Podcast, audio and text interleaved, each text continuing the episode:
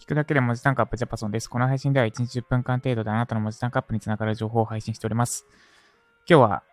えー、ライター、ディレクターで最高月収いくら稼げるかです。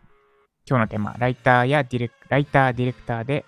最高月収いくら稼げるかです。えっ、と、ライジャパ受講生からの質問です。お名前出していいかわからないので、一応匿名で紹介します。えー、メッセージ読んであげます。いつも配信ありがとうございます。質問がありメッセージをお送りしました。ジャパさんは、ライターやディレクターで最高月収いくら稼げると思います、思われますか？稼働時間によって変動するかと思うのですが、フリーランスの場合、副業の場合、それぞれでお話しいただけるとありがたいです。で、補足で、Twitter で副業ライター、ディレクターで月50万稼いでいる方がいらっしゃるので気になって質問しました。回答よろしくお願いします。ありがとうございます。えっと、質問めっちゃありがたいです。ありがとうございます。で、これめちゃくちゃ答えるの難しくて、いくつか前提を切った上で回答します。で、えっ、と、先に結論からいくか。結論からいくと、えっ、と、まずフリーランスの場合、ライターだとめちゃくちゃ現実路線でいくと、40。ディレクターだと80が、まあ、現実的な狙えるところかなと思います。で、副業の場合は、これの3分の1ぐらいですかね。だから、フリーランス、ライターで40だから40割る3、13万ぐらい。すごいめ、本当に現実的なとこになってますね。13万ぐらい。副業、もう一回言うと、副業ライターの場合、13万ぐらい。で、ディレクターの場合、その場合で26万ぐらいですかね。で、なんでこれになるのかなんですけど、めちゃくちゃ前提を切りまくってます。えっと、持続可能なレベルでの月収ってとこですね。とこで、かつ、普通の案件、えっと、前提いくつだ ?2 つかな ?2 つですかね。その1が、持続可能なレベルでです。例えば、1ヶ月ゴリクソ頑張って、なんだ、に、それを2ヶ月3ヶ月続けたら病むみたいなレベルで稼ごうとしないってのが第一前提ですね。これは私のテーマでもあるんですが、持続可能な努力目標って言ったんですかね。今風に言うと SDGs ですね。で、ちょうど SDGs って Sustainable Development Goals なんですけど、持続可能な努力目標というと、 Sustainable 努力 Goals になって、ちょうど SDGs なんですよね。なんで SDGs ってのが、えっ、と、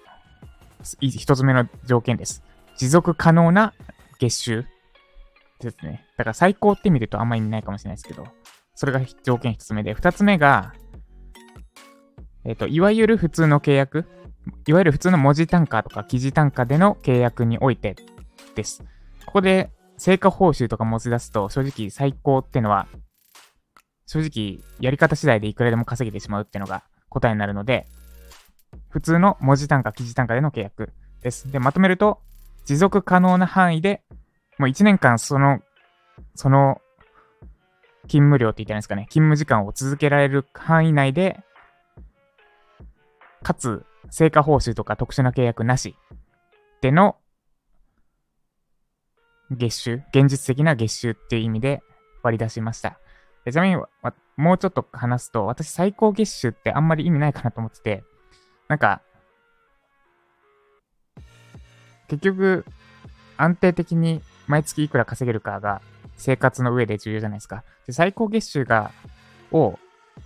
目指すの意味がある人って、例えば自分の商品を、その、それを実績にして、ライターの講座売ろうとしてる人とか、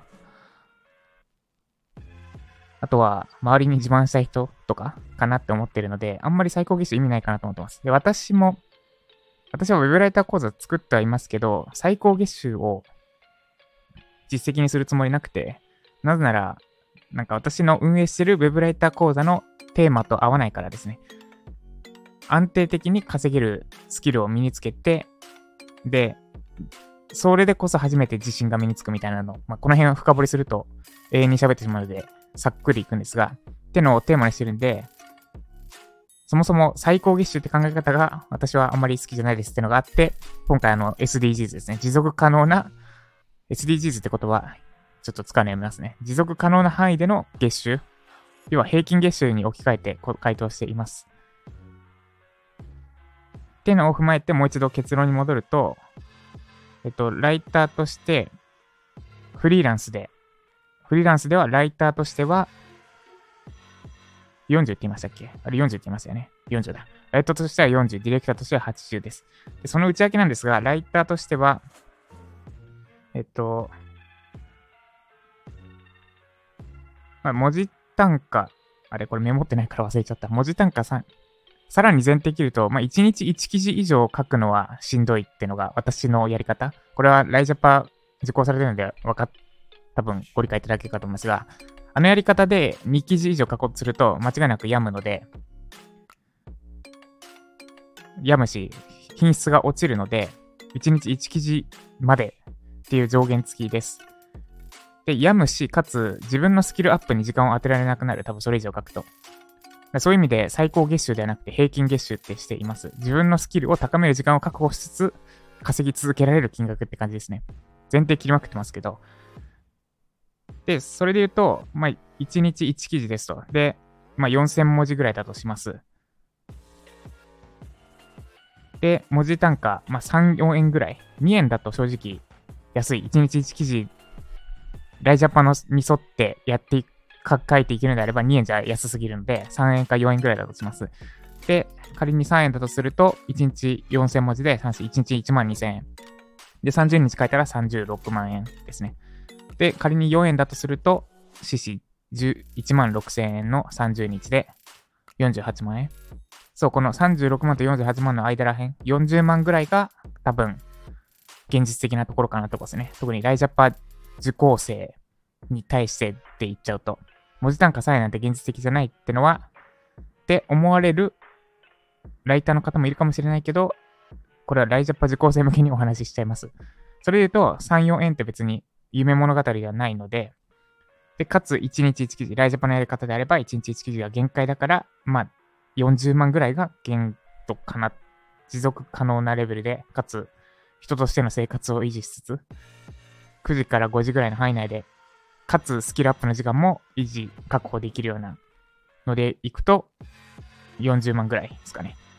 で、ディレクターについては80万って答えたんですが、これは1記事あたりにかける労力を半分にするイメージで答えてます。で、ただし、ディレクターもどうやってやるか次第で、いいライターを雇えるんだったら、1記事あたり3分の1とかにできるんで、そうすると、ライターとして41記事あたりの労力3分の1だと、40万の3倍で120万ぐらいは稼げることになります。それも人間の、人間としての生活を維持しつつですね。って感じですね。で、副業については、なんで3分の1にしたのかっていうと、えっと、あんまり根拠ないですね。まあ、3分の1ぐらいだろうとですね。めちゃくちゃ頑張ったとしても。で、副業については私もそこまで副業としてゴリゴリやってたわけじゃなくて、副業としての最高月収は、えっと、確か10万だっけな。10万ぐらいでした。で、それを本業に置き換えると、どんぐらいやったかな。まあでも副業で10万。そう、多分副業でめっちゃ稼ごうとすると人間的な生活ができなくなるので、3分の1ってしたのは3日で1記事書くってイメージかですね。それで考えると分かりやすいですね。だから1日1記事で40万ぐらいになるとして、副業だったら3日に1記事ぐらいになるかなってイメージで、3分の1で、まあ、13万ぐらいが持続可能な金額だと思われますと。です。で、Twitter で副業ライター、ディレクターで月50万稼いでる方については、どうやってやってるのか次第ですね。さっき言った成果報酬であれば、やればやるだけ、成果出せば出すだけ、勝手に働かなくてもお金もらえる状態になるので、この成果報酬ありにするんだったら、正直いくらでもどうにでもなるって感じですね。例えば、えっと、なんだ、具体例で言うと、株式会社ジャパソンで記事書きましたと。で、ウェブライター始め方って記事を書いて、で、その記事からライジャパに入った人の、えっ、と、まあ、半分だとちょっと高すぎるかな。20%ぐらいが、そのライターさんに入ってくるとします。で、えっ、ー、と、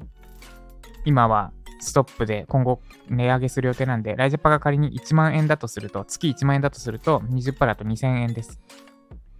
で、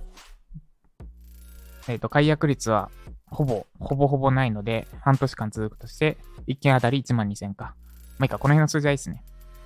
で、1位にな、始め方で1位になると、どれぐらいだ？検索ボリューム。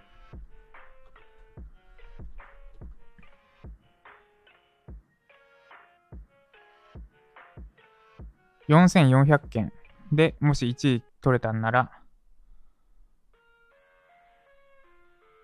400件ぐらい入るかな ?800 件ぐらいアクセスがありますと。で、そのうち1%コンバージョンするなら、8件。だから、1万円の20%の2000円の8件。1万6000円か。毎月1万6000円ずつ増えていく。みたいな感じで、で成果報酬だと積み上げができるので、で、あれば、そう、副業でも月何十万とかは現実的かなと思います。って感じですね。なんか、回答になりましたでしょうか？で、おさらいすると、私からの回答としては、フリーランスの場合は、ライターは40万、ディレクターは80万です。で、副業の場合は、ライターはその3分の1で13万、ディレクターなら26万ぐらいが、えっ、と、持続可能な月収、平均、平均として実現可能な、えー、月収かなと、です。で、前提として切ったのは、持続可能なことですね。一回そ、その状態が3ヶ月続いたらやむみたいなのは、意味ない。最高月収と、てか最高月収自体意味ないと思ってるので、あくまで平均月収として持続可能な範囲でのです。で、かつ、成果報酬みたいな変な契約、変な契約っていうか、とかはなくて、文字単価とか記事単価における範囲内での、のっていう条件で、かつ1日1記事以上は書かない、ライターの場合ですね。っていう前提切りまくりの上での回答となります。追加で質問あれば、いただければまたお答えします。ってことで以上、ライターディレクターで最高月収いくら稼げるかでした。